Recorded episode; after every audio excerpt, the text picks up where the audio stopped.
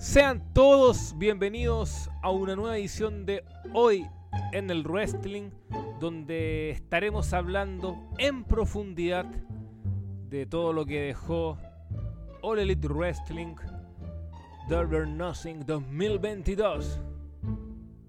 Y para ello tenemos un panel de lujo con Walter Merino y don César Soto. Muchachos, antes de, saludarlos y preguntarles cómo están, quiero que englobemos en un concepto lo que fue principalmente la coronación de CM Punk. Y esta es la pregunta al hueso. ¿Es una mala decisión haberlo hecho campeón ahora y quitarle el título a Hackman Page? Lo responde, en primer lugar, el señor Walter Merino. ¿Qué tal, Cristóbal? Eh, bueno, respondiendo a la pregunta, buena decisión. Buena decisión a secas y bueno, el explayarme se verá al resto del programa. Perfecto. Y ahora responde Don César, un entusiasta seguidor de CM Punk, ¿ah? Desde la cuna. Rock. Sí. no, a ver, es que, bueno, primero que todo, buena decisión. Porque igual hay una época que sale por ahí que hay unos acuerdos con ciertas cadenas muy importantes. Entonces, CM Punk es un hombre bastante conocido que, que puede ayudar en ese sentido. Y respecto a la vuelta chaqueta que me estoy dando continuamente con CM Punk, yo siempre vuelvo a lo mismo. Yo, yo nunca he criticado a CM Punk como luchador, solamente quizás le he dicho llorón o cosas por el estilo, ya que. ¿Maricón? Como...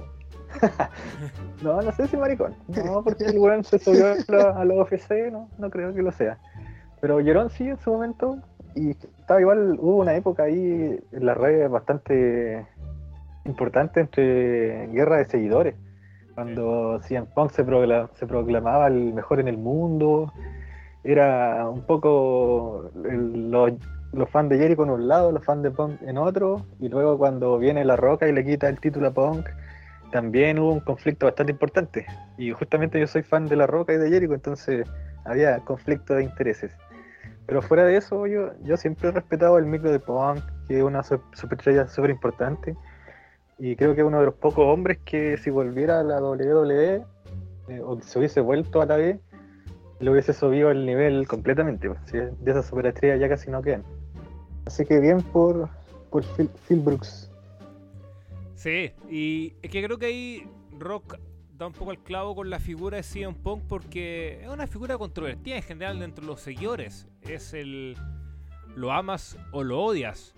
Y eso se ve un poco también reflejado en las diversas reacciones que, hubo eh, en, redes sociales principalmente.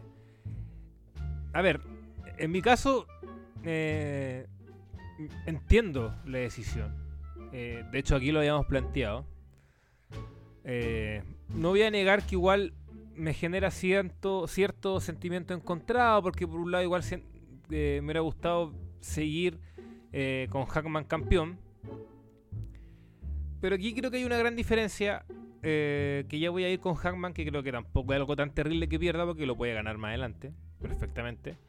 Eh, sino que, eh, para mí, ¿por qué CM Punk merece ganar este título?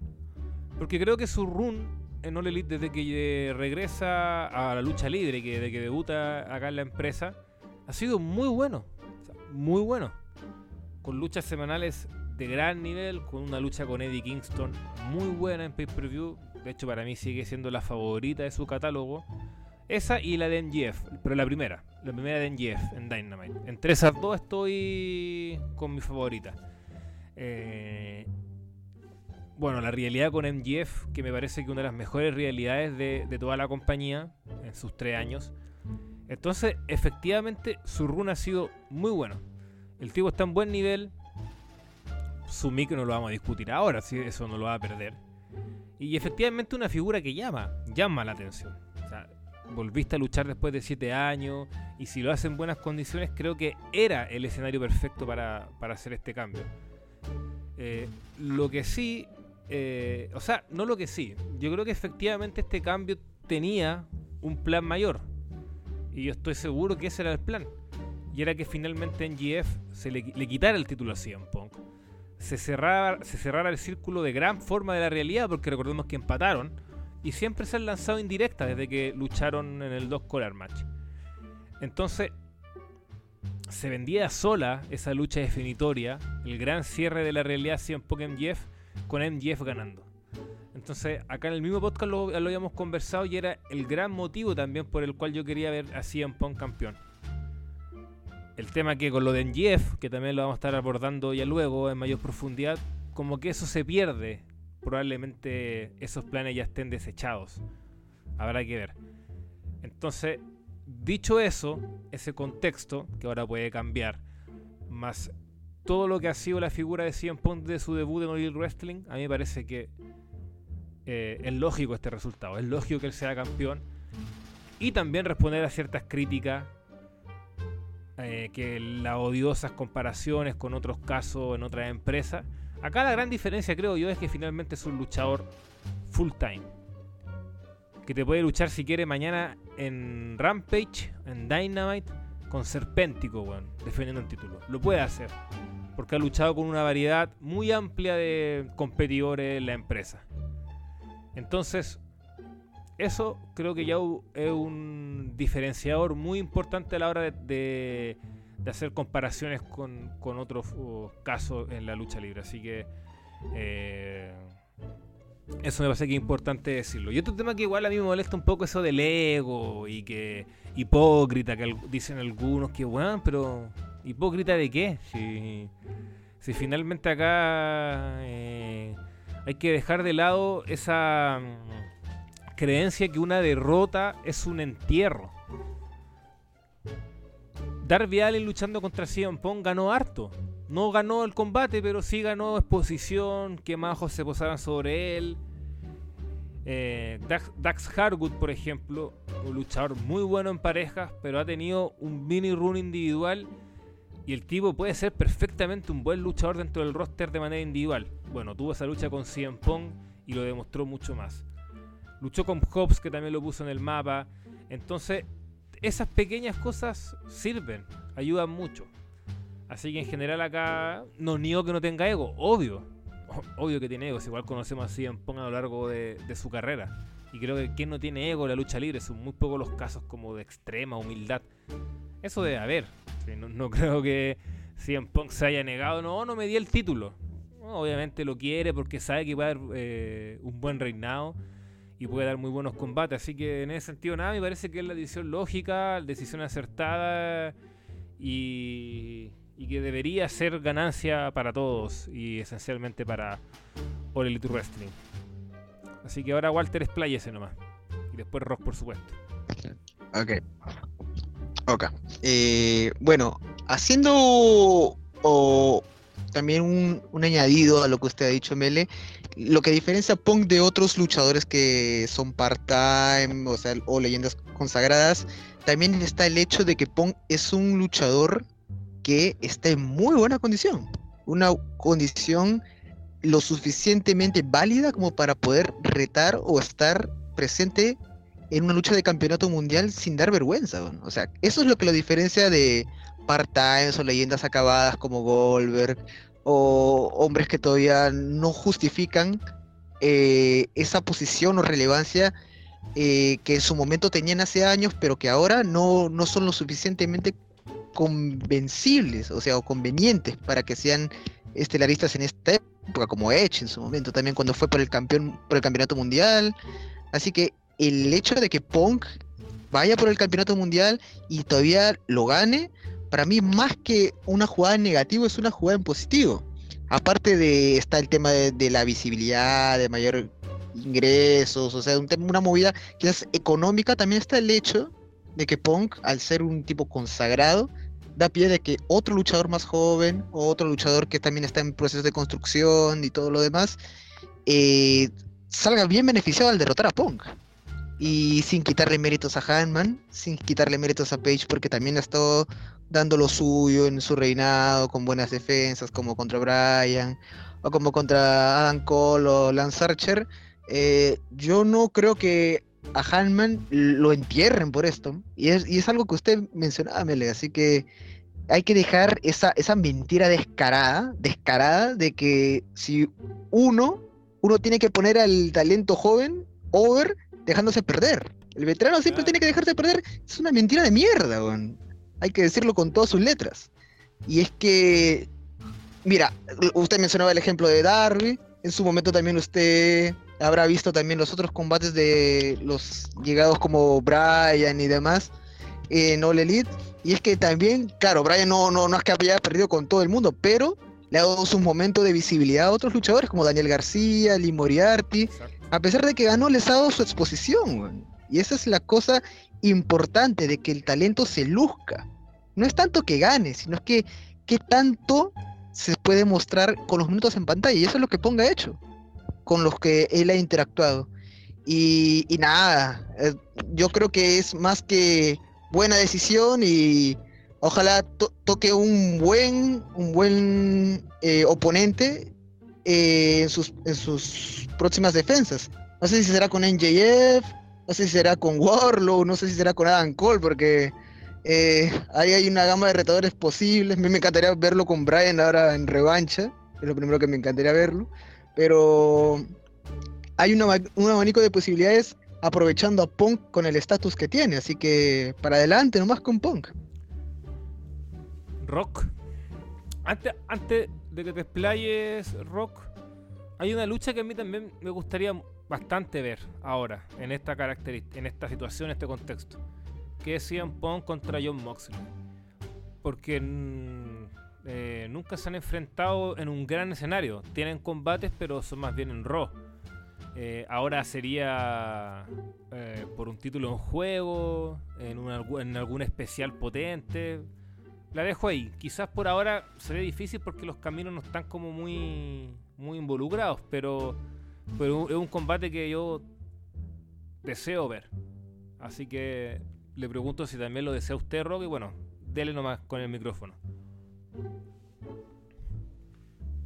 Sí, lo deseo, lo deseo. Así como deseaba Moxley contra Brian Danielson, que al final terminó siendo un gran combate. Creo que con CM Punk y versión All Elite va a ser lo mismo. Bueno, ya que como bien decía, lucharon en un robo por ahí, donde Dean Ambrose era un midcard. Entonces no, no había mucho igual la lucha fue buena, pero fue obviamente una lucha de formato de televisión, así que no, era algo como para tirar cohetes. Así que sí me gustaría verla. De hecho, me gustaría que CM Punk defienda en retos abiertos, ya que como bien nombrada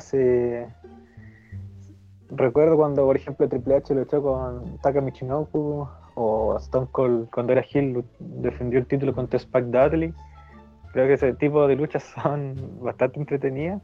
Entonces, ¿por qué no eh, Punk contra Serpéntico, por ejemplo? Claro. Son, son cosas que son divertidas de ver. Al final estás juntando un, un main event, una leyenda ya de la lucha libre con un, con un chico joven, o, Fuego del Sol, por ejemplo, alguien que, que es un underdog, que igual tiene una pequeña fanaticada, pero que tiene.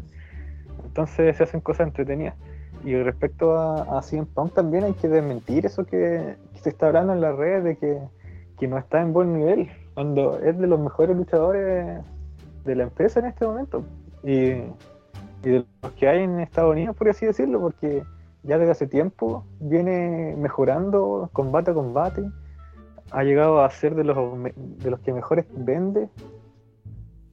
Eh, lucha donde vende muy bien. Sí, y es muy buen narrador,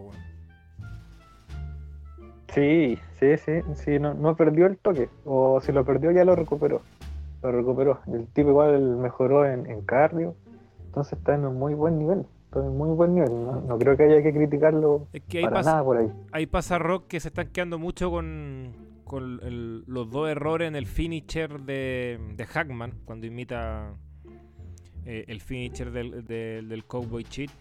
Y eso como que en, en algunos que se quedan con eso, ¿cachai? No, que Y, en vez de ver que, que sí, fue un fueron dos errores que le restan al combate, pero que Pong igual lo sale, jugando bien, ¿cachai? Con, el, haciendo entender que fue por culpa eh, de, los ataques que, recibió en una de sus piernas y, el cansancio, por supuesto. Entonces, eh, se quedan con eso, pero eh, vean el, la cantidad de combate que ha dado y la calidad de los encuentros que ha dado en la empresa. Entonces, esto no debería quitar ya lo que ha hecho.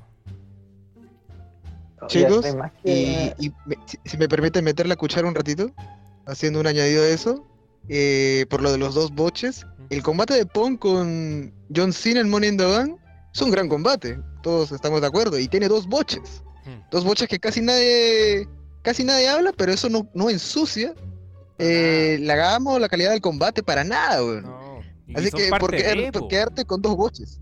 claro. Y, siempre va a pasar, güey. Siempre va a pasar eh, algún accidente, sí, bueno, odio, Ya Rock, ahora sí. De hecho, a eso iba a ir también, de lo, del tema de los boches. Que por ejemplo, a mí me parecen peor, por ejemplo, en Money in the Bank, si CM Punk hace una GTS y no le pega a Cena, ponte tú, es un botch que yo creo que puede ser criticable, pero ponte tú en el del.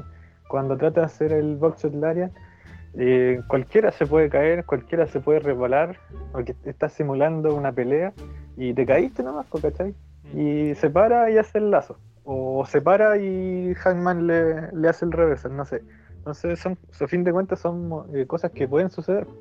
Son boches perdonables para mí, por así decirlo. Y, y claro, lo del ego también. Eh, yo creo que cuando CM Punk firmó, todos sabíamos que podía ser campeón no, no llegaba en la parada como de Danielson, que es como va puro, quería puro luchar. Y por ejemplo, yo quiero que Danielson sea campeón. Por ejemplo, ahí Melek tú quizás no, no quieres eso, pero por ejemplo a mí me gustaría sí que sea campeón. Si al final la cuestión de la edad, eh, si el luchador es bueno, puede ser campeón. Si uno no mata a Goldberg al final porque sea viejo, sino porque es un desastre. Lo mismo que el, el Taker cuando estaba viejo ya, ¿cachai? Pero si tenía un luchador veterano que da la talla, eh, perfectamente puede ser campeón. Sí, sí, eso es. Eso es y. Y nada, es que también hay mucho mucha incongruencia, No sé si fuiste tú, Rock, o fue Nacho, no, no pregunté. El que tiró un tweet respecto a, Aquí, claro, el llanto actual ahora, estos días, eh, bueno, desde ayer en rigor, eh, ayer domingo, tiene que ver con eh, es un veterano, por ejemplo. Ah, eh, eh, el llanto por CM Punk es porque es el veterano. Bueno, acordémonos lo que se decía hace tres, dos meses atrás, po, que, que CM estaba luchando contra puro desconocido, que lo devaluaba. Decían algunas páginas. Entonces al final, la weá es criticar por criticar, weón. Es criticar por criticar y estamos en una época de de, esta guerra que se pasa mucho por entre WWE y Elite Wrestling. Entonces que palos van, palos vienen y, puta vaya a mentir un weón poniendo que CM Pong era luchador part-time cuando nunca es. Entonces se instala esta narrativa que es odiosa, es odiosa eh, por los dos lados, que, con gente que no es capaz de reconocer o reflexionar más allá. Que ojo, insisto, tú puedes reflexionar. ¿Sabes que a mí me parece que CM Punk no debió ganar. Yo creo que Hackman Page debió seguir siendo campeón. Puta, válido, po, Yo lo dije al inicio de este programa, que tengo, tenía ese sentimiento encontrado. Es muy válido. Pero bueno, ten, la capacidad de reflexionar y argumentar por qué. Más allá de salir con mentiras, no, porque CM Punk es un part-time. Cuando no es part-time, pues, weón. ¿Cachai? No, que tiene ego. Bueno, si aquí todos tenemos un poco de ego. Y tampoco, y, aquí ya, dimos un argumento, Walter lo dijo. Eh, que, haya derrotado a muchos luchadores jóvenes no significa que lo enterró, todo lo contrario. Entonces, ese es el tema. Tratemos de reflexionar mucho más y entender por qué pasan las cosas. Y en este sentido, una muy buena eh, decisión. Y claro, está el tema con Hackman, que ahora lo vamos a tocar que para algunos no debía perder el título y que una victoria contra CM Punk lo posicionaba mucho más. ¿Cómo ven eso?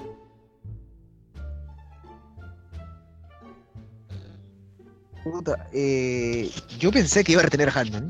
Yo pensé que iba a retener Handman y me tomó un poco por sorpresa lo de Pong.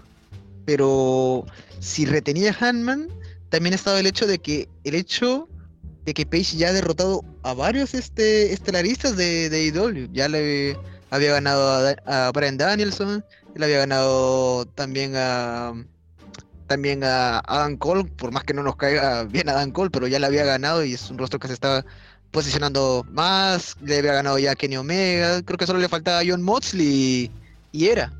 Así que yo creo que ya se le estaba acabando la gama de retadores también en cierto punto a, a Page, así que no, no incomoda tanto. Pero. Ah, debe de más. Sí. Sorry. Disculpe. Sí, nada, no, no se preocupe. Solo a- añadir también de que el hecho de que también Page pierde el título tampoco es que lo, lo deje perdido. O sea, Page puede, puede retar cuando quiera. Técnicamente solo va a dar un paso temporal fuera de los planos del título mundial, pero se puede mantener aún relevante con otros retadores también en combates inéditos, o sea, combates que no hemos visto, como contra Andrade, contra Black. Así que el panorama para Page también eh, no, no, no veo que sea algo desalentador. Eso nomás. Rock. Sí, yo, yo igual creo eso. yo no, no creo que le afecte a Page perder con Punk, porque igual luchó con Brian dos veces, con, con Adam Cole también. Y al final, lo bueno que tiene All Elite es que, eh, por ejemplo, tú te puedes preguntar: ¿qui- ¿quién ganaría en una lucha entre eh, John Moxley y Adam Page? ¿Cachai?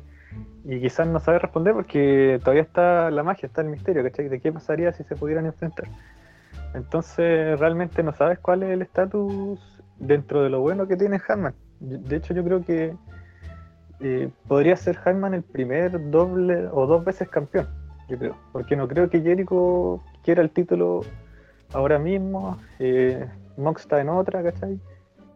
Eh, Kenny Omega todavía está lesionado, entonces por ejemplo si llega a haber la oportunidad de que alguien tenga dos veces el título, perfectamente podría ser Hanman. Y por qué no quizás con Hanman eh, pasarse el título quizás por primera vez como, como patata caliente entre comillas. Exacto. Puede Podría quitárselo el ser. mismo 100 Punk. Recuperar los Hangman. Podría ser. Sí. Y de ahí Pong lo, lo, lo vuelva a ganar después con trampa quizás, ¿cachai? Y Hanman queda súper bien parado y Pong después lo pierde contra algún babyface que quieran potenciar. Es que, mira, Hackman tiene 30 años. Recién. 30 años. Y, y en este juego de las comparaciones, que a muchos les puede molestar o no, pero yo creo que la lucha libre es uno de los buenos argumentos para comprobar eh, distintos puntos. Core Angle, su primer campeonato lo gana el 2000, se lo gana La Roca. Lo pierde un pay-per-view antes de WrestleMania 17. Y después en WrestleMania 17 tiene una lucha, sí, importante, pero obviamente sin el spotlight de un main event. Es, al menos desde mi impresión, y- y yo creo que ustedes van a corroborar conmigo porque lo hemos discutido en su realidad con Stone Cold cuando Core Angle se convierte en Core Angle. En la figura importante que terminó siendo. Entonces, hay casos, hay casos de que tu primer reinado, que el de Page no fue malo, ¿ah? al contrario, yo creo que a nivel in ring fue muy bueno. Y creo que una de las grandes gracias de- de Adam Page es que el tipo es muy versátil. Te puede dar dos combatazos y dos combatazos distintos, ¿ah? uno más técnico y uno más sangriento con Brian Danielson, una lucha muy violenta con Lance Archer, eh, un estilo quizás más frenético con Adam Cole. Y bueno, y, este combate con, con CM Punk que yo creo que fue más de lo emocional y, y con, con una, con una carga emocional más detrás, porque finalmente Page no solo estaba poniendo en juego, en juego su título, sino también eh, ser el fundador de All Elite. Entonces, en ese sentido creo que se transmitió bien durante el combate. Entonces, su- suele suceder que tú te formas como una figura estable, no siempre en tu primer reinado. Ese puede llegar perfectamente en el segundo o hasta en el tercero. O sea, en WWE ha pasado con varios. De hecho, CM Punk es uno de ellos. Entonces, no hay que perder la cabeza. No hay que perder la cabeza en ese sentido, como que ya Adam Page. No, Adam Page puede perfectamente, como decía Rock, ser el dos veces campeón de Elite y ya ahí demostrar o tener un reinado mucho más sólido. Que puede pasar. Entonces, en ese sentido, creo que, hay que saber jugar las cartas nomás. Yo creo que la Elite va a ser inteligente y sí las va a saber jugar. Eh, eh, espero. Y. Y nada, creo que en ese sentido, eh, Hackman va a seguir siendo algo importante. Puede, puede tener también por mientras una realidad sin título de por medio. Entonces, a mí no me, no me cabe duda que, volverá a ser campeón en un mediano plazo. Mediano plazo. Insisto, tiene 30 años, o sea, tiene mucha carrera todavía por delante, así que hay que estar eh, ahí mm, atentos con lo que va a pasar. Oye, Mele, eh, para cerrar el tema, eh, sí, bueno, el Renado fue súper bueno y quizás lo único que yo le criticaría, que es como lo que también le critiqué un poco al reinado de Mox, aunque lo de Mox era más por tema pandemia, que no siempre se podía presentar y a veces hacía promo en, otras partes, no en la arena. claro. Pero claro, graba. Este, lo, único que podría criticar quizás a Page es que igual no vi todos los 20 Elite. Quizás por ahí hubo algo que dijeran, pero como que el personaje se olvidó un poquito de la cerveza. Entonces yo creo que eso, eso le ayudó mucho él en el tema de la popularidad. Sí. Era re bacán cuando tomaba cerveza del público o hacía segmentos. Entonces yo creo que quizás por ahí, si hay algo que criticar, sería eso. Quizás faltaron unos pocos más segmentos en el aspecto del entretenimiento. Sí, yo concuerdo. Pero el resto, sí. el resto es todo bueno. Y jugar un poco más con el mismo Dark Order también, como que eso quedó muy de lado. Y aparte que el programa este de YouTube tampoco es tan canon, pues, si no todo el mundo lo ve, yo no lo veo, por ejemplo. O sea, a veces te, te veo un extracto, pero la clave es seguir un, una línea coherente dentro de tu programación televisiva. Entonces, ahí yo también creo que le faltó como más, faltaron más como segmentos. Uno puede decir, ah, quizás ya no toma porque el tipo, al, menos como es campeón, dijo, voy a parar un rato para ser un campeón sobrio. Pero muéstralo, ¿cachai? Claro. yo estoy tirando una teoría. Entonces, sí, hubiera sido, hubiera sido interesante darle como un enfoque más. que lo tuvo Omega. ¿eh? O sea, para muchos Kenny Omega el, el mejor campeón de, de los cinco, bueno, los cuatro, los que el de Cien Pong recién comienza. Bueno, es un tema para otro programa. ¿eh? Para mí sigue siendo Mox, el, mejor campeón de los cuatro. Eh, pero el de Omega yo creo que efectivamente fue el más... el que tuvo muchos segmentos, muchos segmentos, y que fue también dándole un carácter eh, muy, muy de Big Boss a The Final Boss, mejor dicho. Eh, pero claro, quizás a Hackman le faltó eso. Como un, poquito más de Omega y un poquito más de Jerry en ese apartado de entretenimiento. Pero lo otro, en el in-ring, yo creo que deja dos combatazos con Danielson, que parece que son sus dos mejores defensas. Y te deja lo que yo insisto, esa versatilidad que tiene, que creo que, que, muy, es muy grata de un campeón. Entonces, Nada, pues, yo creo que van a venir cosas buenas y tranquilidad todo nomás. Ya, eh, cambiemos de tema. Cambiemos de tema. Eh, voy con una, ronda de pequeñas preguntas y después vamos a tocar un tema más de fondo. Eh, la primera pregunta, Walter. Bueno, hablamos del CM Pong Page. ¿Fue la mejor lucha del evento? Y si tu respuesta es no, ¿cuál? la fue? Mm, yo diría que no fue la mejor lucha del, del evento, eh, pero si pudiera elegir una como mi favorita, estaría un poquito entre Serena Deep contra Ton de Rosa y el Anarchy in the Arena. Creo que el Anarchy in the Arena me gustó más porque lo sentí más personal y más, más, este, más intenso por el tema de la sangre. Eh, me quedaría con el Anarchy de Arena como el combate de la noche. Estuvo muy bien desarrollado, entretenido, el brawl entre, entre cada uno de los miembros de ambos equipos en, alrededor del público y sobre todo lo de Eddie Kingston con apareciendo intentando quemar a Jericho. Eh, todo bien trabajado, o sea, el llevar de las rivalidades. Tremendo, tremendo. Ese, así que, es genial. Ese momento es, en serio, es muy bueno. No, es por exagerar ni nada, pero es, es la raja, Y, mientras sonaba la música de Moxley, es tremendo. creo que ese también fue un Hermoso. Sí, y bueno, y, y, quizá algunos no se dieron cuenta de la transmisión en vivo. después yo lo vieron en un video de un fanático. Eh, es Jericho el que el que hace que la música deje sonar. Como que rompe un equipo mientras está en un, en un pequeño brawl con Moxley. Entonces, ese detalle también estuvo muy bueno. Quizás la tele pasó un poco desapercibido, pero estuvo buenardo, buenardo, buenardo. Eh, y claro, eh, si ya buscamos una lucha más, más técnica, eh, el ton de Rosa con Serena Diff es muy bueno. a mí me gustó, yo, yo lo evalué con mucha, con muy buena, muy buena nota, cuatro y un bito y medio le puse porque a mí me gustó bastante el combate, me gustó la... Mm, eh, hubo distintos juegos de estilo, lucha bien técnica, eh, cosas mexicanas de la lucha libre mexicana que te mete tan de rosa por cosa obvia. Serena Diff con unas llaves muy buenas. Hay, un momento que están. Muy técnico el combate. Muy técnico. Hay un momento que están le hace la, la figura 4 y después están de rosa.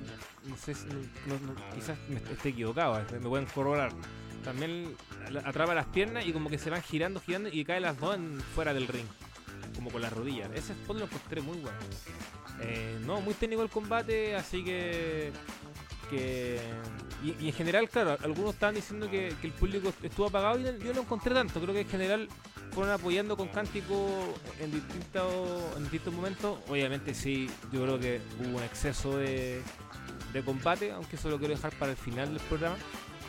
Eh, pero sí, yo también me quedo con, con, esos dos combates y claro, y en tercer lugar entraría el, el main event.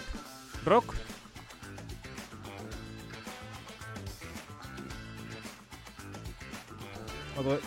Si Rock dijo que lo esperemos. Lo esperamos, Rock ya, ya va a volver.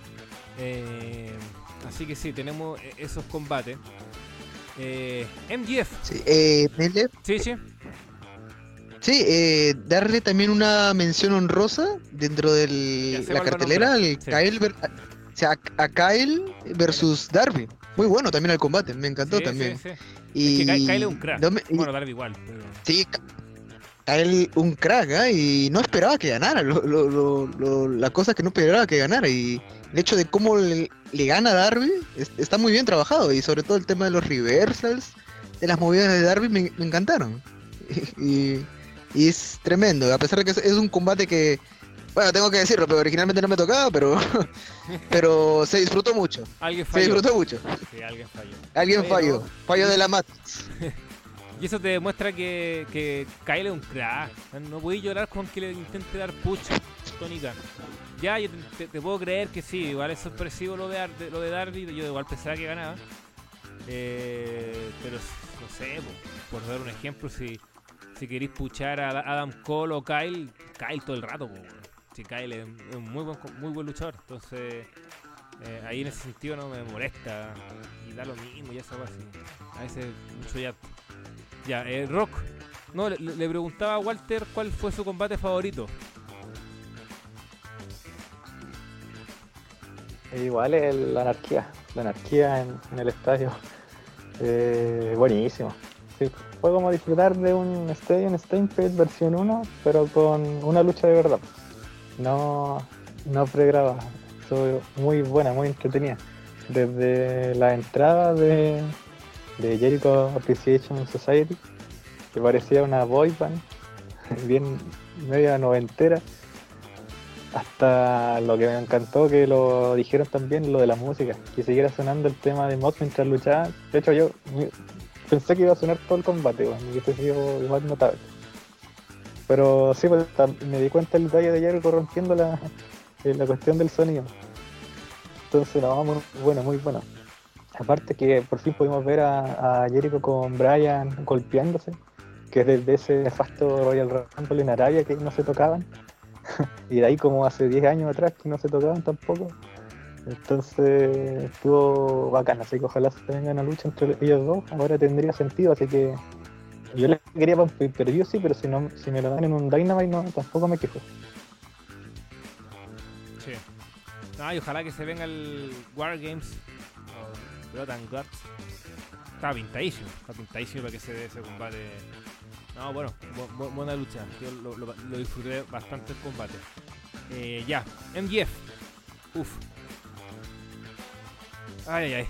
Fue un fin de semana cargadísimo los rumores, noticias, que MJF no se presenta un meet and greet, que toma un vuelo derecho para irse a su casa, que no se va a presentar en, en el evento, un sitio en español diciendo que iba a aparecer Goldberg, citando al Won, pero desde el Won lo desmintieron, no, un espectáculo circense tremendo. Finalmente en Jeff aparece, pero pierden una paliza tremenda contra Warlock. ¿Qué pasó muchachos? ¿Cuál es su visión de todo esto? Yo creo que efectivamente algo hay. O sea, algo hay. Porque sí, Warlock iba a ganar. Y finalmente está en juego su contrato. Entonces era un momento que tenía que darse. Pero yo creo que hubo algunos cambios por ahí. ¿Cómo lo ven? Yo diría de que hay mano de cana ahí para hacer que fue el opener y para los minutos y cómo plantearon todo el combate. De que claro, este de que NJF no, no iba a ser tan letal sobre Warlow, de que Warlow se iba a vengar y le iba a caer con todo, era, era claro.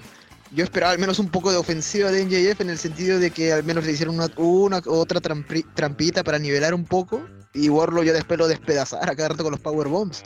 Pero es que esto técnicamente Warlow lo aplastó, lo aplastó durante todo el combate. Y creo que NJF solo le hizo un piquete al ojo y, y luego de eso Warlow ya lo remató con 10 Power Bombs. 10 Power Bombs que técnicamente ya dejaron a NJF en, teoría para la programación fuera de las pantallas. Así que mucho se habla de que NJF llegó de última hora al evento, o sea, llegó minutos antes de dar por iniciado el evento y le dieron el opener, le dieron el opener y técnicamente solo era entrar a escena, recibir la paliza y chao. Así que no sé si si esto tendrá ahora estado planeado desde el comienzo. Yo, yo dudo muchísimo para la posición en la que han estado y el desarrollo de que esto haya sido planeado desde mucho tiempo antes.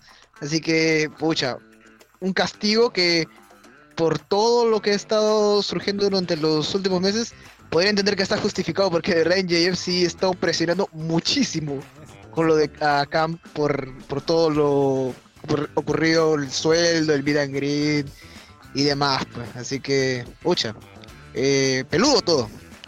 Se está poniendo weón el hombre, la verdad. Se está poniendo weón. Seguí puta, uno apoya al trabajador siempre. En esa pata hay que ser claro, pero puta. eh, ya lo explicamos en un podcast anterior, el contexto igual acá es distinto, te quedan años de contrato, te quedan años de contrato y, puta, ya está bien, si yo creo que queremos más plata, pero esa plata te va a llegar, te va a llegar, porque lo que tú ves en pantalla es lo que tú imaginas si va a terminar pasando. Y es que el push de MDF siempre ha sido mm, regular y ascendente. Entonces, eh, ¿por qué? ¿Qué, pasó? ¿Qué está mal acá, Rock? Eh, sí, no, yo, concuerdo contigo en el podcast anterior. Estaba como un poco del lado de NGF o incrédulo ante la situación, eh, creyendo que es que que puede ser un gore, que se van a solucionar los problemas. Pero ¿cuánto pasó? Como un mes de eso y estamos en las mismas o peor. Entonces, efectivamente, igual yo creo que NGF se puso weón y ya. Si esto no es un, un gore, está al, borde ya de no aparecer más en televisión incluso. De hecho, la eh, que saliera en camilla, yo creo que te dice que un- hay un problema.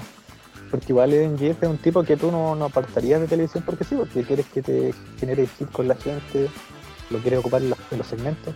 No, tú no lo, no lo harías desaparecer de, televisión. Pero ahora probablemente esto de salir en camilla lo, lo va a tener meses fuera y quizás no vuelva. Ahora yo les tengo una pregunta así. Que, por ejemplo, si, se acuerdan cuando Nia Jax humillaba a porque Dean Ambrose se iba a ir y ya no había vuelta atrás. Ya había mandado a la chucha que no iba a renovar y la, la vez sabía que se iba a ir a las competencias. Entonces, en ese sentido, eh, lo humillaron de una forma muy maricona y Dean tuvo que pechugar nomás. Ahora, si por ejemplo Tony Khan quiere llegar a un acuerdo con NGF, quiere renovar a NGF, porque todavía le queda como más de un año de contrato. Entonces, si tú, claro, entonces si tú quieres renovar en NGF, lo castigas de esta manera, no lo estarás alejando más. Mejor no habría sido dejarle que tenga una lucha clásica, normal, y que Warlock ganara, pero en un combate peleado entonces igual me genera dudas si primero si Tony Khan actuó bien y segundo si si de verdad esto es un Word o, no. No sé qué opinan ustedes. Ah, Word yo no creo, no creo mucho. Y si, lo llega a hacer creo que está muy bien trabajado. Eh, pero mm, no, pero lo veo complicado porque porque puta, eh, esos son demasiados demasiados dichos de NGF hablando de WWE constantemente y constantemente y constantemente y no para el hombre. Y, lo último, claro, igual estáis poniendo en juego a tu público, estáis poniendo en juego a, la gente que está pagando por ir a ver a luchadores. Entonces, jugar ahí en ese apartado me parece que es un poquito delicado. Entonces, dudo que, eh, que sea un work. Ahora lo otro respecto a Tony Khan, y antes de darle la palabra a Walter, mm, es una buena interrogante. Pero yo soy de la idea de que no debería empezar a castigarlo en TV. O sea, no sé, que el próximo Dynamite aparezca. Puta. Eh, no sé. Eh, Quitty Marshall, por ejemplo, a ganarle en un squash estoy ahí completamente de acuerdo. Porque lo que, si, él quiere hacer una alternativa a la W, eh, no debería hacer eso. y, si la, y si la empresa tiene valores distintos a los de Vince, por lo mismo. Claro, eh, no debería hacer eso, no debería hacer eso. Eh, porque, claro, es una estrategia que uno dice para quitarle piso y así llegue todo su imagen termine muy mal cuando firme por, en una eventual firma con dolor leve. Eh, pero lo otro es que, claro, eh, si él efectivamente se va a ir en 2024, que ya es un hecho, que no hay caso. Entonces ahí yo hago la contra pregunta como argumento. ¿Tony Khan debería darle el título mundial entonces? A una persona que sabéis que se quiere puro ir, que ya se mandó un par de shows. Entonces, yo no lo castigaría como humillación en TV, me parece que no, pero sí trataría obviamente de arreglar las cosas, negociar y decirle, ya sabes que ya te puedo pagar más, todo, te tengo que arreglar la situación, pero te necesito que te comprometí realmente a que vaya a seguir más, más del 2024. Porque así tú le das la garantía a Tony Khan de que ya, tú eres campeón mundial, puta. Si se juntaron este fin de semana y llegaron a un acuerdo el fin de semana que viene, por dar un ejemplo, ya, sabes que puta, te aumento tanto cero, ya, listo pero firme una extensión, dos años más. Y así le da la garantía a Tony Khan de que, puta, quiten el título así en Pong y volvamos al, gran MGF que yo siempre he visto. El primer pilar es ser campeón mundial, que era lo que todos imaginábamos y, donde creo que ahí va la dirección. Entonces, en ese sentido, creo que castigarlo no, pero si, si MGF no pone su parte y realmente decida irse 2024, eh, Tony Khan tampoco está obligado a darle el campeonato mundial o a darle un gran push, eh, o más que un gran push, a mantener ese push.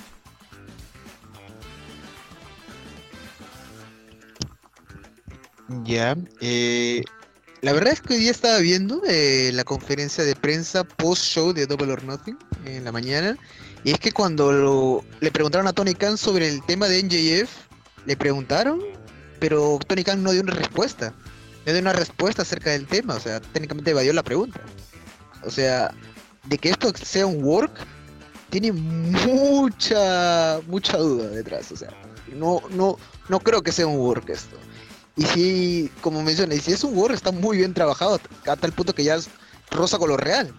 O puede que sea un, un roce, un shoot, que ya lo están convirtiendo o buscando sacar una especie de línea o favor a, convertirlo en un Word para, las pantallas. Así que con todo esto lo que digo y se ha visto en las últimas semanas, yo no sé qué pensar con NJF, es porque me, surge la duda y también compartir la pregunta con ustedes. Eh, ¿Busca NJF irse presionando a Tony Khan irse a WWE? ¿O es que en realidad el tipo cree que le, va, le van a mejorar el contrato? ¿Eso es lo que está pensando NJF? ¿Uno o el otro? Porque con lo de la conferencia de prensa, parece que el mensaje o la idea que tiene NJF que le quiere dar como mensaje a Tony Khan no le está yendo muy bien. Y es que el hecho de que puede que, después la siga sufriendo después en pantalla con castigos, no, no digo de que lo, que lo vaya a squashear Quitty Marshall, lo vaya a squashear Hook, no sé. No digo que vaya a pasar eso, pero puede que lo congelen tiempo de programación. Puede congelarse en, programación. Claro. Y, o puede estar en realidades cada vez menos importantes. O sea, no te digo que, que va a estar en, en con Hook, con Cutie Marshall pero podemos verlo ya relegado a otros aspectos que poco van a importar. Así que puede ir apagándose de a pocos, no de manera sea demasiado notoria la imagen de NJF como lo hace WWE, sino bajándolo peldaño, peldaño, caleta, la imagen y la reputación de NJF. Eh, yo no sé, yo no sé qué podrá pasar, pero es, es porque eso ya depende más de Tony Khan. Pero mucho dependerá de esta supuesta nueva negociación que dice que va a haber, creo que Fightful lo dijo hoy día en la tarde, creo, que iba a haber una especie de reunión entre NJF, claro. sí, entre NJF y Tony Khan para negociar eh, todo este tema que, que ha estado salpicando las últimas las últimas los últimos dos, dos días últimos dos días y el futuro que va a tener NJF en pantallas porque la verdad si sigue gestándose esos tipos de rumores le puede venir feo a la compañía, muy feo. Rock, en esa corta pregunta que hicimos o, o contraanálisis respecto a, a, un posible congelamiento y, lo que decía yo de que Tony Khan, MJF se quiere ir, no debería darle el título mundial. Eh, ¿Cómo lo ves? Eh, difícil. Igual depende de cómo piensa Tony Khan. Porque, por ejemplo, aunque MJF se vaya en 2024, eh, va a generar mucho hit de, aquí a lo que le quede de contrato. Entonces, si lo hace campeón mundial, robándole a, no sé, pues a Punk, igual sería algo choqueante para las ruedas. Y que entonces, igual podría dar harto con lo que jugar y a fin de cuentas podría ser una buena estrategia en, lo polémico, en todo lo que tenga que ver con la red, a un MJF campeón. Entonces, quizás si quiere sorprender, perfectamente le puede dar el título. Ahora yo creo que si, Tony Khan se quiere cagar realmente en lo libera hoy día de contrato, ¿cachai? Entonces la W lo contrata mañana mismo y, el weón llega a estos pay-per-view cornetas Hell in a Cell, ¿cachai? Que es como una época super fome en WWE. Porque, por ejemplo, al luchador le conviene, como lo hizo Cody, no sé, aparecer poco antes de WrestleMania, que es como cuando empieza a sumarse eh, más gente, no sé, más, más promociones, más expectación, y puedes debutar contra un Seth Rollins. En cambio, tú, si MJF mañana empieza, eh, aparece en la E, va a luchar quizás contra Rollins eh, ahora pronto y termina luchando WrestleMania contra Austin Theory, o, leche, o, Miss, o un luchador de mucho más bajo estatus. Entonces, si de verdad se quiere cagar en Jeff, yo creo que debería soltarla ahora. Que justo en la época más joven en, live, donde no hay planes para Roma, ni siquiera tiene planes, no está buqueado para, para Kelly Nacer, ¿cachai? Entonces, eh, no es bueno irse ahora. Pero igual me gustaría ¿Mm? Desmentir algo, sí, que se leyó mucho en la red, que es la comparativa a Sacha en Jeff. Que, no, que la gente no lee los contextos. Bueno, hay gente que sigue insistiendo que Sacha lo ganó todo y que por eso no puede reclamar. Es como si, por ejemplo, por ejemplo, yo opino, yo creo que usted también, que Jericho está infravalorado en WWE, pero uno puede decir, pero ¿cómo si es el primer campeón indiscutido, que es seis veces campeón mundial?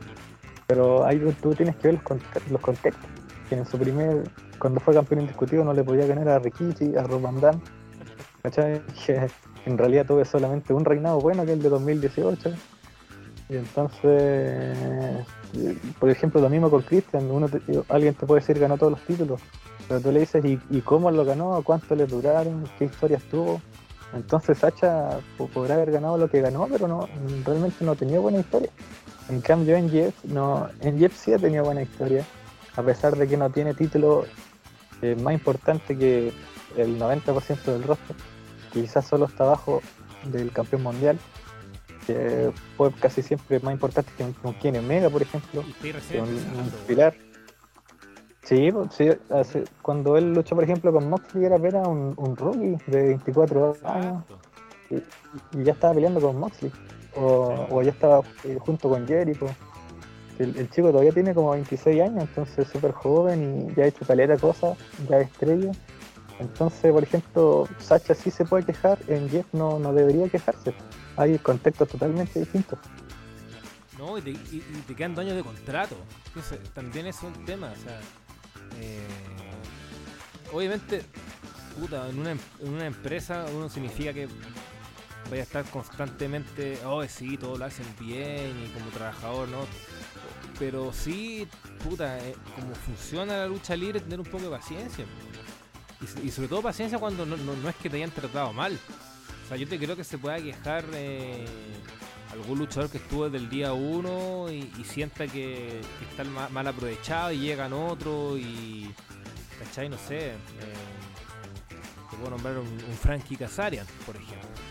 Eh, ya es, un veterano porque estuvo mucho tiempo en Impact, pero estuvo desde el día uno, los cimientos y ha perdido más de lo que ha ganado, etcétera. Eh, pero la, NGF ha sido un buqueo constante hacia arriba. Le ganó a Cody, le ganó la realidad a Jericho. ya el hecho de una realidad con Jericho es, importante. tuvo su propio grupo, que no cualquiera en la industria puede decir que tuvo un grupo propio a tan temprana edad, más encima. Tuvo una realidad con CM Punk, que para mí sigue siendo la mejor realidad de, Elite Wrestling.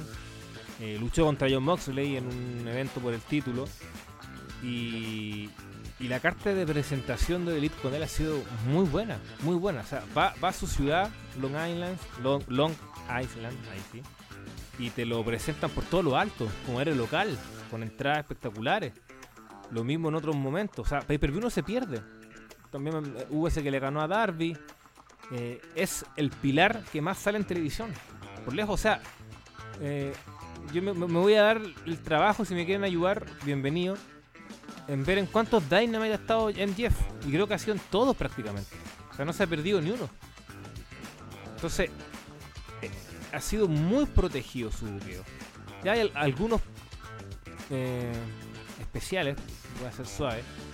Ah, pero no, no tiene título. Es el único de los cuatro pilares que no ha salido campeón. Pero ya basta de eso. El título tampoco te refleja la importancia. O sea, Scorpio Sky ¿Es más importante que MGF? No, pues, weón. Vamos a, la otra vereda. Theory, que es el actual campeón de Estados Unidos, ¿es más importante que Seth Rollins? No. Ricochet es más importante que Kevin Owens, que no gana un título de caleta? Tampoco. Entonces hay contextos, como dice Rock, que saber leer y que entender. Y uno de esos que no siempre un título es garantía de éxito o es garantía de importancia y estatus. Sobre todo los títulos Midcard.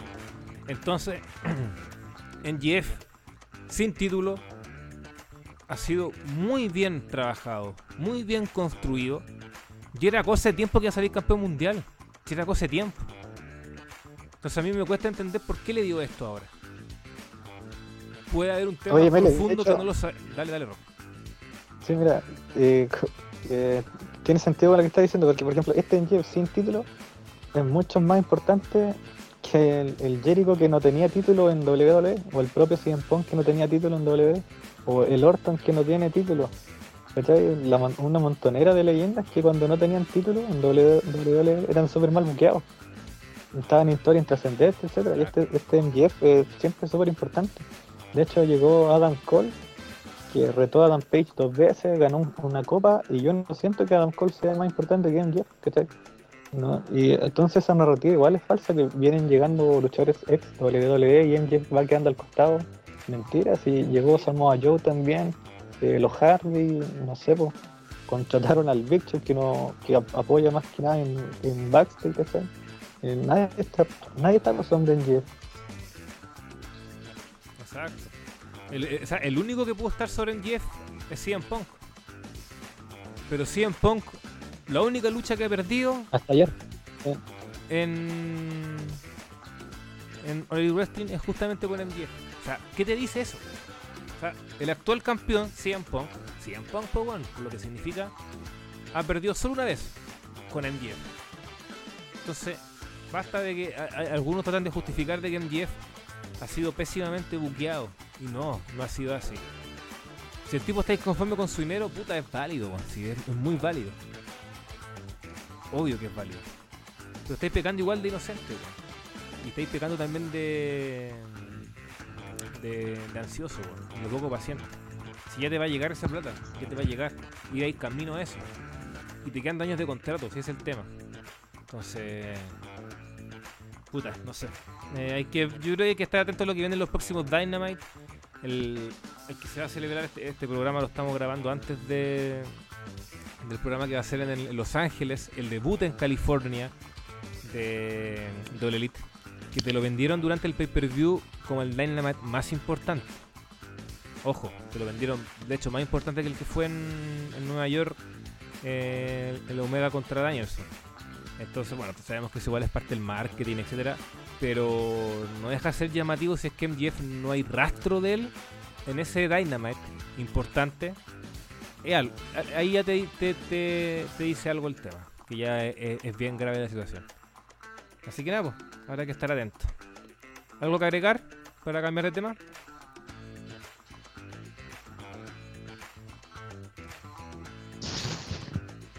No, me vale, siga. Ya. La Copa Owen Hart dejó dos ganadores, una pareja más encima. Adam Cole y Britt Baker. Increíble como la lucha más flojita o una de las más flojitas de la noche fue la de Adam Cole ¿eh? con Samoa Joe. Flojito el combate, esperaba más. Sin ser un gran fanático de Adam Cole, pero creo que esperaba más eh, de la lucha. Pero bueno, más allá de, los combates como tal, eh, los ganadores, los ganadores. A mí personalmente, más allá de que no me gusta Cole, no me parece tan, terrible. Probablemente sí hubiera sido mejor quizá algún luchador, algún prospecto de la empresa. Pero de momento tampoco es un torneo que te asegure un push elevado y que de aquí vaya a ser el retador en el próximo pay-per-view. No, no, al menos no, hay una información a ese respecto. Entonces, eh, de ese sentido no me parece eh, tan mal. Eh, yo quería que ganara Ruizojo en el, en el caso femenino. Eh, ya con la entrada con Rancid creo que está... Eh, eso me gustó mucho, ¿ah? antes que se me olvide. detalles importantes para seguir mejorando la edición femenina, además de buqueo, etcétera, son las cartas de presentación. Si finalmente todo esto es marketing y el impacto visual. Y, ver a Ruizojo con una entrada con Rancid, que es una banda punk muy importante, es muy bueno, fue muy bueno. Y se sintió esa aura especial. Entonces creo que hubiera sido lindo que, quizás ganara. Pero el tema con Baker, y siento que esta última semana también la han jateado mucho. Britt Baker, en dos semanas, aprox, de una entrevista en Forbes, de una revista en TV Insider. Eh, salió en Carpool Karaoke. Estuvo en un programa que se llama mm, Bar Rescue con Adam Cole. Te nombré Forbes, ojo, por lo que eso conlleva. Entonces, es una luchadora y probablemente la luchadora de All Elite que tiene más presencia en medios de comunicación y que se está haciendo un nombre que está creciendo en popularidad. Entonces, en ese sentido, es como lógico igual que haya llegado a la final y que termine ganando. O sea, y aparte es ex campeona. Y creo que el error que pasa eh, en la lucha libre en general, cuando tú pierdes como tu título, como que te va un poquito, no al hoyo, pero empiezas a perder cierta importancia. Entonces aquí la mantiene. Eh, y eso me parece que es bien. Y, te nombro esos, eh, eh, esos ejemplos de entrevistas en medio de comunicación y demás porque finalmente es un nombre atractivo para la división y para la empresa. Donde se suma que es evidente que sabe hablar. sabe manejarse muy bien en las promos y eso también influye mucho. Entonces, creo que concuerdo con varios que efectivamente el torneo pudo ser mejor, em, que quizás debieron haber ganado otros personajes, ya, estamos claros, pero en el análisis más serio que trato de hacer, eh, justifico al menos el caso de Britt Baker, justifico su victoria. Rock. Sí, eh, bueno, por cómo estaban las semifinales, eh, ahí el, mismo dos, dos, dos, lo puse en Twitter, hubiese sido bueno que ganara Chris Statlander. Como es un rostro más, más fresco, más nuevo, la doctora ya está consolidada, pero si Adam Cole gana el masculino, es obvio que gane la doctora el femenino, tiene todo el sentido del mundo. Hasta sería raro que Adam Cole pose con la copa y, y Chris al otro lado. No, no tiene sentido. Tendría que haber ganado Samoa Joe para que eso no se vea tan, tan raro. Entonces que la parejita fuera ganadora me parece bien. O sea, si, gana Don Cole tiene que ganar la doctora. Y si gana la doctora debería haber ganado Don Cole. Creo que hacerlo ganar a los dos tiene su, su función. Y a mí el Britt Baker me cae bien, la verdad no. Es que se nota que es como buena leche, por así decirlo. Al contrario de alguien mala leche, Britt como que es simpática. A pesar de que ahí sí en su nivel más o menos a veces tiene buenos días, otras veces malos días. La mina, no sé, le pone ganas. No, no me molesta que haya ganado. Pero obviamente hubiese sido bueno, no sé, una Jamie Hetero o Chris Terlander. Creo que también hubiese sido bacán que ganara. Y no sé si después vamos a hablar de alguna lucha femenina, de Melo, porque igual hay algo que comentar ahí. Sí, por supuesto. Y bueno, también va a estar como un minuto de descarga, que puede ser también en forma positiva. Siempre enfocado en el pay-per-view, sí, haciéndolo así. Eh, y bueno, Walter, tú en tu caso, eh, ¿qué te parecen ambos ganadores? Y bueno, breve, porque no quiero que se me olvide, a mí eh, lo puse en Twitter. El desarrollo quizás no fue el mejor, pero el momento final fue, fue bien lindo, con Marta Hart dando un discurso con los cánticos de Owen, eh, los agradecimientos a Jericho, a la propia empresa, a la fundación. Creo que ese discurso fue bien emotivo, fue bien bueno y fue un lindo momento. Un lindo momento y, histórico, ojo. hubo un homenaje así a Owen, no se hacía hace muchos años. probablemente desde el Raw y Owen. Porque Marta después bloqueó de todo a WWE y no permitió nada al respecto, entonces eh, fue potente, fue potente, pero dejando eso de lado, los ganadores, Walter. Eh, bueno, eh, se me hace coherente el hecho de que eligieran a, a Cole y a Britt. Creo que ya me estaba dando la idea desde las semifinales, así que técnicamente no tengo mucho reparo en eso. Yo la verdad es que la idea del torneo yo lo hubiera aprovechado en sí, como dije también en su momento al grupo también este que se hubiera aprovechado para consolidar quizás una cara más fresca o para quitar al menos un poco más un poco menos del factor de predictibilidad o sea de que yo por lo menos por ejemplo cuando vi a Dan Cole en el torneo ya y el resto de participantes dije oye el buen ya ganó creo ya pero ya ajustándonos a lo que pudimos ver en pantalla ya eh, dentro de todo, dentro de lo que es coherencia y desarrollo de historias de los últimos meses, es, entendible que ellos hayan ganado. Entendible porque Cole viene de retar por el campeonato mundial y Britt obviamente también este es la gran estrella consolidada de la división femenina. Así que mucho ruido no me hace, eh, se entiende. Pudo haber mejores ideas para el torneo y un mejor desarrollo, claro, pero tampoco es que llegue a incomodar a, grandes niveles o que el torneo se haya arruinado en sí. Así que, así que yo me siento normal, de hecho, esa es la, esa es la palabra. Y bueno, de todo el homenaje a Owen, eh, creo que es lo más bonito de todo, lo de los campeonatos, el discurso de Marta Hart. Y bueno, ojalá ver eh, más de estas ediciones que rindan tributo al gran Owen Hart. Ya, hay que decir que, no sé si leyeron chicos, que Tony Khan compró una hora de evento para que Marta Jara hablara tranquila, sin apuro. Sí. Igual muy bueno, muy bueno eso. Me parece que está muy bien eso. Eh, ya, vamos entrando a, tierra derecha ya del programa para ir cerrando con los aspectos finales. Antes de entrar a nuestro minuto de descarga o minuto de. El, minuto libre. Eh, Rock quería nombrar algo, algo de, dijo, de, los combates femeninos. Así que le doy la palabra al respecto. Sí, no, es que quería decir que no, bueno, no ha salido ninguna noticia, pero si por ejemplo Ana Jay se lesionó en la lucha con Jade Cargill, podría, entre comillas, perdonar un poquito que la lucha me pareció un poco floja. Y Ana Jay la vi perdida después de recibir un, suplex, me parece mucho, como que se tocaba la, la quijada, se tocaba la, boca, la nariz, no sé, se tocaba harto el rostro. Pensé que podía tener alguna fractura o o haber recibido alguna conmoción porque se le veía un poquito perdido en esa parte del combate. Entonces, si por ejemplo si se lesionó, le daría otra chance, porque como Ana Jay es de la cantera y uno quiere que le vaya bien. Pero si no, escucha flojito el combate. ¿Para qué estamos con cosas? Rock, un pequeño paréntesis. Eh, ¿Sí? Que concuerdo y es mejor su lucha en Rampage que para que la vean, si hay que no la vio. Que, que, puta, que es bien decente. A mí esta me decepcionó harto. Esperaba algo más, tomando en cuenta ese antecedente. Es un pay-per-view. Eh, sí, estuvo extrañamente flojita la lucha. sí, sí, y lo. Sí, obvio que puede mejorar. Todavía es muy joven y va a tener más oportunidades en lo de Tai Country con Paige Van Zandt.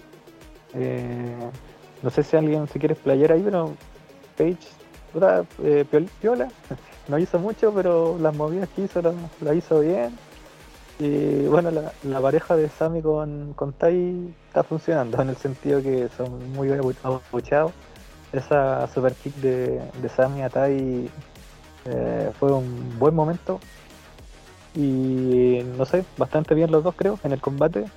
Y repasando brevemente el Serena Tip versus Thunder Rosa, igual todo bien. Esa lucha estuvo bastante bien. Tuvo harto llaveo, como diciendo, esta es la campeona y la retadora. Las otras chicas de la empresa están un poco por debajo de nosotros, que igual es un poco cierto. Entonces casi eran las dos mejores luchadoras del roster y sacaron una buena lucha. Me gustó que les dieran tiempo, ya que el título femenino de, la empresa. Que si bien mucha gente no, quiere que haya división femenina porque la mayoría de los luchadores son malas, hay división, entonces el título igual debería ser respetado. Y fue bien respetado en la duración del tiempo y por la calidad de las luchadoras. Bastante bien. Rock, si me permite meter la cuchara, si me permite meter la cuchara un ratito. Sí. Eh, bueno, sí, más que una observación, eh, una petición. Porque ojalá que, que Ember Moon no gane el campeonato de manos de, de Jade Cargill. Bueno, hemos visto que debutó, pero ojalá yo, yo quisiera que no lo gane, la verdad. No lo gane. Es que sí, se ve, se ve que va a ser obvio y, se entiende que Ember es buena en el, en el ring, pero es que de verdad como personaje no veo que vaya a sumar algo a la palestra, la verdad no la veo, la verdad. un cagazo. Ahí sí que sacaba toda la, eh, la prestada de ropa que, al, tío Kang, Toda. Sí, era una mierda.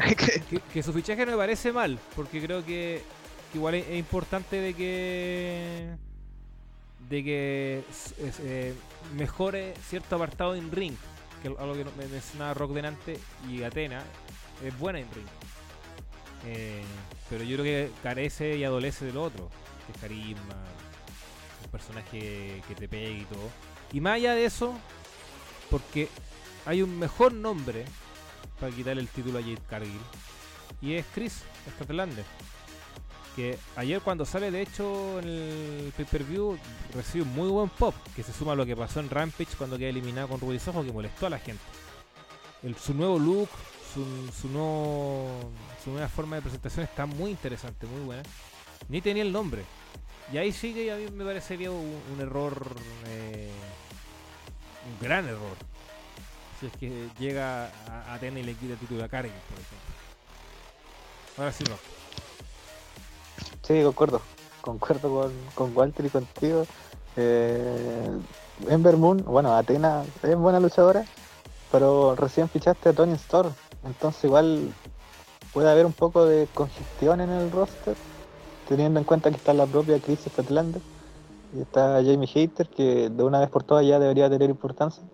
Y por ejemplo tenía a Devoni y a Penelope, a que ya casi ni salen en, mucho en televisión. Igual no son las grandes luchadoras, pero son originales, igual deberían tener su espacio. Entonces, puta, en vez de Tony y Atena, puta, Sacha, pues, y te vale por las dos. Pero parece que Sacha todavía no, no va a ser posible. Habrá que ver qué, qué sucede con Atena entonces. Puta, eh... Sí, o sea, puta, hablando, hablando como en serio, sí, probablemente igual yo tampoco la fichaba mucho. Cla- Claro, te lo puedo entender, justificar por el tema de su apartado en ring, pero, pero sí, también olvidaba la figura de Tony Stone y. eh, va, va a pasar eh, un tiempo sufrimiento. Bueno, y además de Atena también llegó eh, Malcolm Bidens. Así, así es, yo ya como no veo NXT, ni sé cómo se llama el buen. Vivens. Bidens, Malcolm Bidens. No lo conocía, yo no lo cachaba, no sabía, no, sé No, quién es. yo lo conozco más por la escena independiente, con el, bueno, con el nombre que debuta en, en All Elite. Eh, En Ring of Honor, no lo conocí. Sí, en Ring of Honor, claro. En Ring of Honor. No, e- él es un buen manager. ¿ah? O sea, a mí no, ese fichaje a mí no me molesta mucho porque si llega en ese rol de manager, está bien. Está bien, si no, no, no- no va a estar en ninguna eh, discusión de campeonato ni nada, no, viene un rol de manager y, y está bien. Y bueno, y a pesar de, de lo de, eh, de Atena, que no somos muy fan de ella, sí igual me agrada un- este posible enfrentamiento 3 versus 3 ¿ah? de Jake Cargill y, y sus besties contra Chris, eh, Atena y Ana Jay. Creo que puede ser algo interesante. Porque así man- mantiene más Pero- gente en, en televisión, más mujeres, que es lo que hace falta también igual constantemente. Sí, una duda, ¿lo de Roche es fichaje de AEW o es préstamo? ¿Lo de qué? Lo de Roche, que salió junto con Andrade. Ah, sí, eh, tan- ojo, sí. Bueno, aún no se oficializa nada en, en redes sociales, pero Andrade le dio la bienvenida. Welcome a All Wrestling. Entonces, eh, yo creo que hay que esperar el Dynamite, pero a mí me da a entender que va a ser fichaje de la empresa. Y a mí, bueno, eh, todos saben que el tipo es- bien especial, ¿ah? cuanto a, a, a temas de backstage y, y y polémica, entonces ahí va a tener que lidiar con algo potente Khan, pero creo que un buen nombre, un buen nombre. O sea, Revivir ciertas de las facciones ingobernables creo que, que puede ser algo interesante. Y claro, eh, refresca un poco la llegada de tanto ex WWE que ta- tanto el mundo molesta. Bueno, acá tenía alguien que nunca pisó la empresa de Vince y puede ser alguien interesante sin duda. ¿Lo voy a decir, eh, Walter? Sí, con eso cerraría. Perfecto. Ya pues, eh, vamos al minuto de descarga eh, o minuto de alado. Usted lo, lo define como quiera con respecto a el evento Double or Nothing. Rock, partamos con usted. Algo que decir, algo que se le quedó en el tintero. Ponga. No, yo creo que podría ser eh, un poco la, duración del evento. Fue como de cuatro horas y media. Creo que a nadie le gustó que durara tanto. A pesar que si empieza a las 8 de la noche hora Chile, termina pasadito a las 12, no, no es tan malo en ese sentido. Por el, por el, el uso horario que tenemos en este momento. Pero sí, cuatro horas y media es pesado, sobre todo para la gente que está en el estadio. Igual hay unas partes donde se desconcentra o, se cansa. Entonces sería eso, ¿no? Más que eh, haber dejado algunas luchas para el viernes, por ejemplo, haber hecho como un, o un sábado, haber hecho un especial de Rampage y poner algunas luchas ahí para que el evento quedara más sólido, porque el hecho de puede ser el, el don eh, un poquito más irregular de, que de los que ha habido, en el sentido que quizás hubieron como tres, tres o cuatro grandes luchas y como diez que estuvieron, o ocho luchas que estuvieron como ahí más o menos, cuando generalmente All Elite siempre suele dar luchas muy sobre la, la media.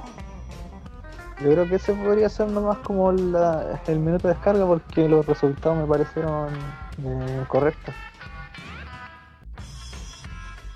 Perfecto. Voy yo, voy yo. Para tomarme un poco también de lo que dice Rock. Eh, yo he tratado de defender eh, los eventos duran harto porque son cuatro al año. Pero sí creo que este efectivamente tuvo eh, algún relleno importante, hay que ser sincero en eso. Y, aparte que ese relleno a veces puede ser perjudicial porque le quita cierto valor a las grandes luchas. O sea, si tú sumáis eh, anarquía en la arena, la lucha por el título mundial femenino, la lucha por el título principal, eh, le sumáis lo de MGF igual, lo que fue más que un combate fue como un segmento combate pero que fue igual divertido de ver. Y dos combates más eh, realzas un poco eh, la importancia de esos enfrentamientos. Entonces con tanto llega un momento que claro, eh, como la lucha más, importante más sobre el final pueden carecer de, cierta importancia. Aunque yo insisto que una de las grandes gracias también de la Elite es que su público siempre es muy bien activo. ¿eh? Obviamente va a tener algunos bajones porque evidentemente si estáis viendo un show de casi 5 horas. Pero en general es bien activo y eh, siempre está prendido y, eso es muy importante. O sea, ver la locura de la anarquía, cómo se prende ese público. o. Eh, pero mi principal crítica eh, va puta, son, son detalles quizás para muchos, pero Olin lo estaba haciendo bien en eso, y y y es la escenografía, en la ambientación. Que los primeros don eran bacanes, po. si teníais ahí al principio eh, las fichas como de casino, cuando jugáis póker o blackjack, no sé. Eh, era bonita la escenografía. Y ahora era como un Dynamite más nomás, po. y un par de fichas así como sueltas lejos. No, pues yo entiendo que eso eh, es abaratar costos, que lo hace mucho WWE porque se ahorra harto dinero al respecto, pero tú como empresa, búscate tu matiz, búscate tu tu caracterización, o sea, tu definición y tu característica eh, distintiva, volver a esos orígenes que tú mismo supiste construir. Entonces, ponle un poquito más de, color a la escenografía, no cuesta nada. Eh, puta, para algunos son detalles, pero para mí son importantes, o sea, eh, gran parte de por qué eh, nos gusta esto en la época de la era de Attitude, en el caso de muchos era eso, la escenografía, el concepto, la música, todo lo que englobaba los videos, etcétera. Entonces, Oliver lo puede hacer, lo puede hacer, si lo hizo, me decía, si los primeros eventos eran muy linda su escenografía, entonces te diferencia un poco eh, lo que es un Dynamite y un Rampage eh, a un evento, la importancia que significa un evento. Entonces eso está bien. Pero se suma al menos que fue en un escenario grande, eh, casi, casi, casi cerca de 15.000 personas, entonces el estadio se veía imponente y eso también es bueno, muy bueno, así que ojalá sigan apostando por eso y por más, ojalá.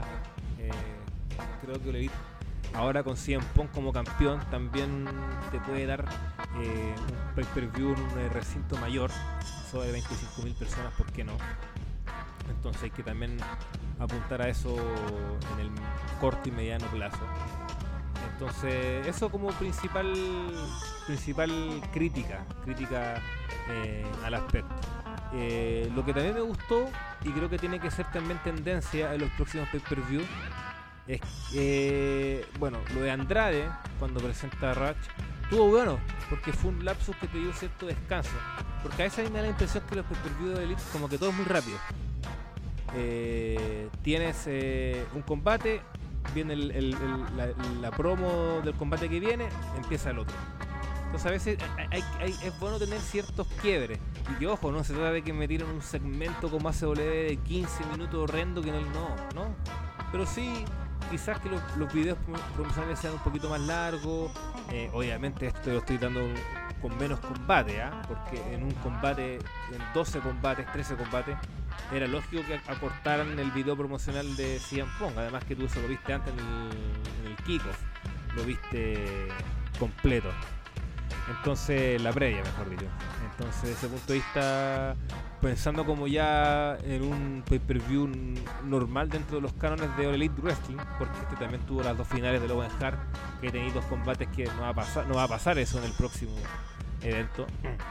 Entonces, darle, da- dar esos espacios, como aprovechar más la, la entrevista backstage, creo que hay que aprovechar eso. Aquí hubo una de Scorpio Sky, eh, que también eh, estuvo interesante cuando aparece Dante Martin. Esas cosas hay que aprovecharlas más. E- e- ese estilo creo que no es malo. Y claro, para muchos puede ser un estilo muy WWE, pero, pero finalmente, si lo haces bien, puede resultar positivo.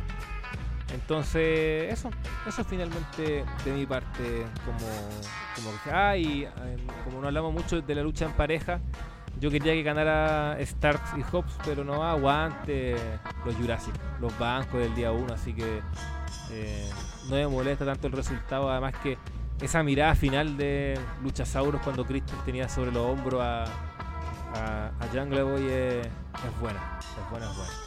Oye, sí, mira, aquí Rock me manda un- una foto de, de Vengeance, cuando Vengeance no... Sí, es la de 2005. 2005, claro. Cuando lucha Batista con Sí. Triple H, que viene a hacer.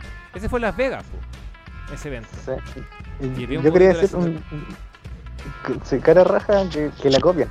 Para mí es la sí. más bonita. Que la copien, no. Es que esas cosas te le dan un, le dan un toque, po. Mira, por ejemplo, Rock me manda una, una, una foto que está luchando Victoria con Christy Geme, ¿no? Sí, Sí, con Christy Jaime luchó. sí. Y, y puta, la escenografía tiene, bueno, aparte de tener como unos dados debajo de la pantalla principal, eh, que es como una especie de pica, se puede decir. Hay un círculo al lado, pero lo más bonito es que hay unas cartas como colgando y en las cartas sale el rostro de los que van a luchar. Ah, hermoso, pu. puta W también, bueno, ¿cómo dejó de hacer escenografías tan lindas? Bueno, eh, claro, Elite debería empezar a jugar con eso, o sea, tenía ahí un punk Hackman, entonces ahí puta, dale ese auge, dale esa importancia, ¿cachai? De, de la escenografía es clave, le da un carácter distinto y para el público que ve en la casa y visiblemente el que va al recinto te, te queda eso, entonces eh, para mí es esencial ese, ese punto. Ya, Walter, me he hablado mucho, me callo. Eh, gracias, tío. Bueno, yo, bueno, diría que una de las críticas que tengo, y es volviendo al tema unos, minutitos de lo de CM Punk, es que no entiendo cómo hay, cómo carajos hay gente que quiere que Jeff Hardy luche con CM Punk. No entiendo, weón. Puta, no, lo- no lo entiendo, weón. Es que yo no sé si es que la gente vio el combate de los Hardys contra los Young Bucks y vieron el, sorprendente selling de, Jeff Hardy que ya estaba a punto de botar el aparato respiratorio por la boca, weón. Es que, no sé, no sé. Entiendo que hay gente que le da mucha nostalgia. Nuestro Carlito sé que es muy fanático de Jeff Hardy, que, que también es fan de la rivalidad con Punk de 2009, pero es que es que seamos realistas, pues, Hardy está, está en un pésimo estado, está en un pésimo estado y, y Punk sabemos que puede llevar a cabo buenos combates a, a esta hora, pero ahora hacer el complemento con Hardy ahora no, pues, no, no, no se puede, por más nostalgia que, que uno quisiera tener, eh, existe ese margen de que el combate después salga como las huevas y después el fanático en redes sociales se va a entrar al Twitter y va a decir, ah, pero la Elite me arruinó mi infancia, me dio esta lucha de mierda, no es como la del 2009, la WWE lo hizo bacán, eh, eh". un montón de sonceras. Claro. Así que, primero los fans, sí, respeto, respeto por, por lo que después, después son los primeros en quejarse. Hay que, hay que ser totalmente eh, analítico con todo lo que están pidiendo. man. Y, nada, más que todo era eso y bueno, lo que usted iba a decir, lo de la escenografía, eh, que también es algo que deberían innovar. No, no creo que sea tan difícil. O sea, o sea hacer una nueva escenografía por, por cada evento. Es, es- tienen difícil el tema de Las Vegas. Ahora con lo que se viene Full Gear. Ahora me gustó que también All Elite puso esto de las match cards con, con cinemático. O sea, que los luchadores muevan y todo el tema de la presentación es un puntazo. Así que creo que los temas de la pre- conforme van avanzando la presentación de los eventos hay hay mejoras, pero también ah, hay que buscar también tener ese valor que en su momento daba WWE, claro, ese valor agregado que también en su momento de la WWE, pero ya lo tiene descuidado como para atraer más fans, más, más fans nuevos, ese fan que, que está disconforme con, con WWE. Así que, incluso bueno, solo. en los mismos semanales, Sí, en los semanales que eran especiales también, al principio eran. eh, le ponían color a las escenografías, pues, o sea, le daba el, el carácter de. entonces, pero como que eso se perdió últimamente. Yo imagino que, claro, entre más, más hueonaje que estéis contratando, más te va agarrando costos. que, puta ya, claro, puede ser, pues, si lo que, es lo que nosotros tratamos de, de defender dentro de lo indefendible que puede ser a WWE, que les decíamos ya. WWE quizás se, te deja hacer grandes escenografías en WrestleMania, pero al menos le está pagando más a sus luchadores, uno lo que uno lo que uno trata de justificar un poco. Entonces ya aquí, aquí quizás puede pasar lo mismo, pero puta, yo creo que tampoco cuesta tanto. Tampoco te vaya a echar weón, mil millones weón, de dólares en, en una, en una escenografía linda, ¿eh? un par de decorados, un par de cosas. Puta, yo creo que Claro, eso. y son cuatro pay-per-views al año todavía. Son cuatro pay-per-views al año. Así que tampoco es que van a gastar oh, harto por escenografía todo- todos los meses. Así como lo hace WWE, que tiene un pay-per-view por mes. Así que no, no es que tampoco vas a derrochar una millonada de plata en escenografía. Solo lo esencial como para darle eh, algo que se sienta distinto un semanal. Así que es lo único que, que estaría dando por concluido en mi minuto de descarga. Perfecto. Era la voz de Walter Merino, también nos acompañó César Soto y por supuesto quien habla, Cristóbal Meléndez. Espero que hayan disfrutado este programa dedicado 100% a lo que fue un nuevo pay-per-view de All Elite Wrestling y todo lo que dejó, todo el alcance, por supuesto, y lo que va a venir en el camino. Oye, se olvidaba algo importante, puta. Eh, no, no, no, no, no, no, no, quiero irme sin hablar de esto, porque a mí me, me encantó, que fue la lucha de trío entre House of Black y el Triángulo de la Muerte, con ese final de Julia Hart por fin uniéndose al lado oscuro Basta también esa estupidez de que Alexa y copia, bueno, aquí hay trabajo, gente. Ah, acá hay un trabajo de meses. De meses con la sea, Las viñetas que son muy interesantes, muy profundas de Black y de la Casa Oscura. eh, lo que pasó con, con Black también tirándole el Black Mist, si se quiere decir. Creo que tiene otro nombre, ¿no, Walter? Rock- No, está bien, es Black Está Mist. bien, Black Mist, ya. Que quizás tenía algún nombre especial característico de, de, Málaga, y eh, por eso lo preguntaba. Y nada, pues hay una historia detrás, hay una construcción. Así que está muy justificado, está muy coherente y creo que. Y aparte que siento que ella irradia mucho carisma, mucha personalidad y tan, tan pronta edad, tiene 20 años recién, y poca experiencia televisiva, entonces un puntazo. Ah, Tenía que decirlo y le doy la palabra a Rock Walter Brett también al respecto porque sé que algo quieren decir también. Eh, sí, agregar lo que, lo que usted decía también, eh, que ve- veía críticas estúpidas o absurdas de, de fanáticos de la, de la E, que decían que esto también era una copia de, del stable de Edge, que habían, como ellos habían añadido una mujer a su stable, y ahora también House of Black también se copió porque metieron una mujer a su stable. Y, Mano, Es- el- es el irrisorio, Es como. Edge haciendo un casting en redes sociales, weón. Eso es. No, Que puede mejorar, por Twitter, porque- que puede mejorar, obvio. Pero weón, serio, cuidado, por favor. Me olvidé de eso, de, de, de basta por favor de hecho estar vendiendo un montón de humo en redes sociales, weón, que están metiéndolo también en, en Twitter a cada rato fotos de cosas que no van, weón, están metiendo fotos de Corey Graves, están metiendo fotos de, de Asuka en Japón, Hasta la hija poco de la más el- Roca, el- Claro, poco más el weón ya te pone una foto de Benoit nomás en, en Twitter, nomás. No, weón, sí, weón. Yo no sé esta gente para qué critica. Si, ¿Para qué veis algo que vaya a sufrir por la weón? Si no te gusta, no veáis la weón, no. Si vaya a puro jatear, weón. No sé, weón, qué raro, weón, veces, weón. Pero puta, ya. El basural ese de redes sociales, yo no, no sé para qué calentarse la casa a veces. Pero bueno. Rock, ya. ¿Cerramos nomás? ¿O quieres Sí, decir algo? No, no, no, muy, muy, muy buena, muy buena lucha. Era la de las que más disfruté hasta que llegó la anarquía. Porque esa lucha la estaba pasando muy bien, muy bien. Y el final, cuando se apagó la luz, la verdad no.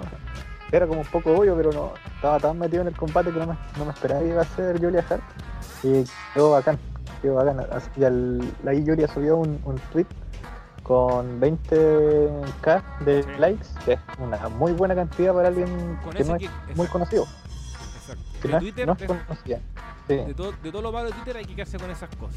Y ya si, si tiene 20.000 likes es porque, bueno, bien, pegó, Sí, pegó. pegó. Y, y Julia Hart como, como luchadora no, no, no es un desastre, ¿ah? Eh, tiene 20 añitos nomás con... Y no, o sea, obviamente tiene mucho que mejorar, pero no, no es un, un, un tronco, como uno podría decir. Obviamente lucha como lucha alguien de 20 años, pues, pero Sí. no, pu- puede perfectamente ser una luchadora importante después. yo, le doy, yo le doy el título de aquí a un año. Un título, no dije cuál, ¿ah? un título. Y, y la, y la casa oscura House of Black teniendo los títulos tríos. Estoy viendo esa Muy imagen. buena ya. serie. Estoy viendo esa imagen. Ojalá que este manejo del personaje de Julia, yo bueno, le tengo fe a All Elite por cómo han estado manejando House of Black como stable, ojalá que esto, y dudo mucho que caigan eh, en esos segmentos burdos que daba Alexa con el personaje de la muñeca, weón. Claro. Así que ojalá Es que All Alexa Elite dé el ejemplo en ese sentido. Claro, el enfoque más de Alexa fue como más una niña, una niña poseída, algo así. Acá es como una adulta, finalmente. Me presentan así, como un adulto tomando sus decisiones. Si no, está, está interesante. Ya, ahora sí. Walter César, un placer, que esté muy bien. Nos encontramos en una próxima edición de Hoy en el Wrestling. Chao, chao.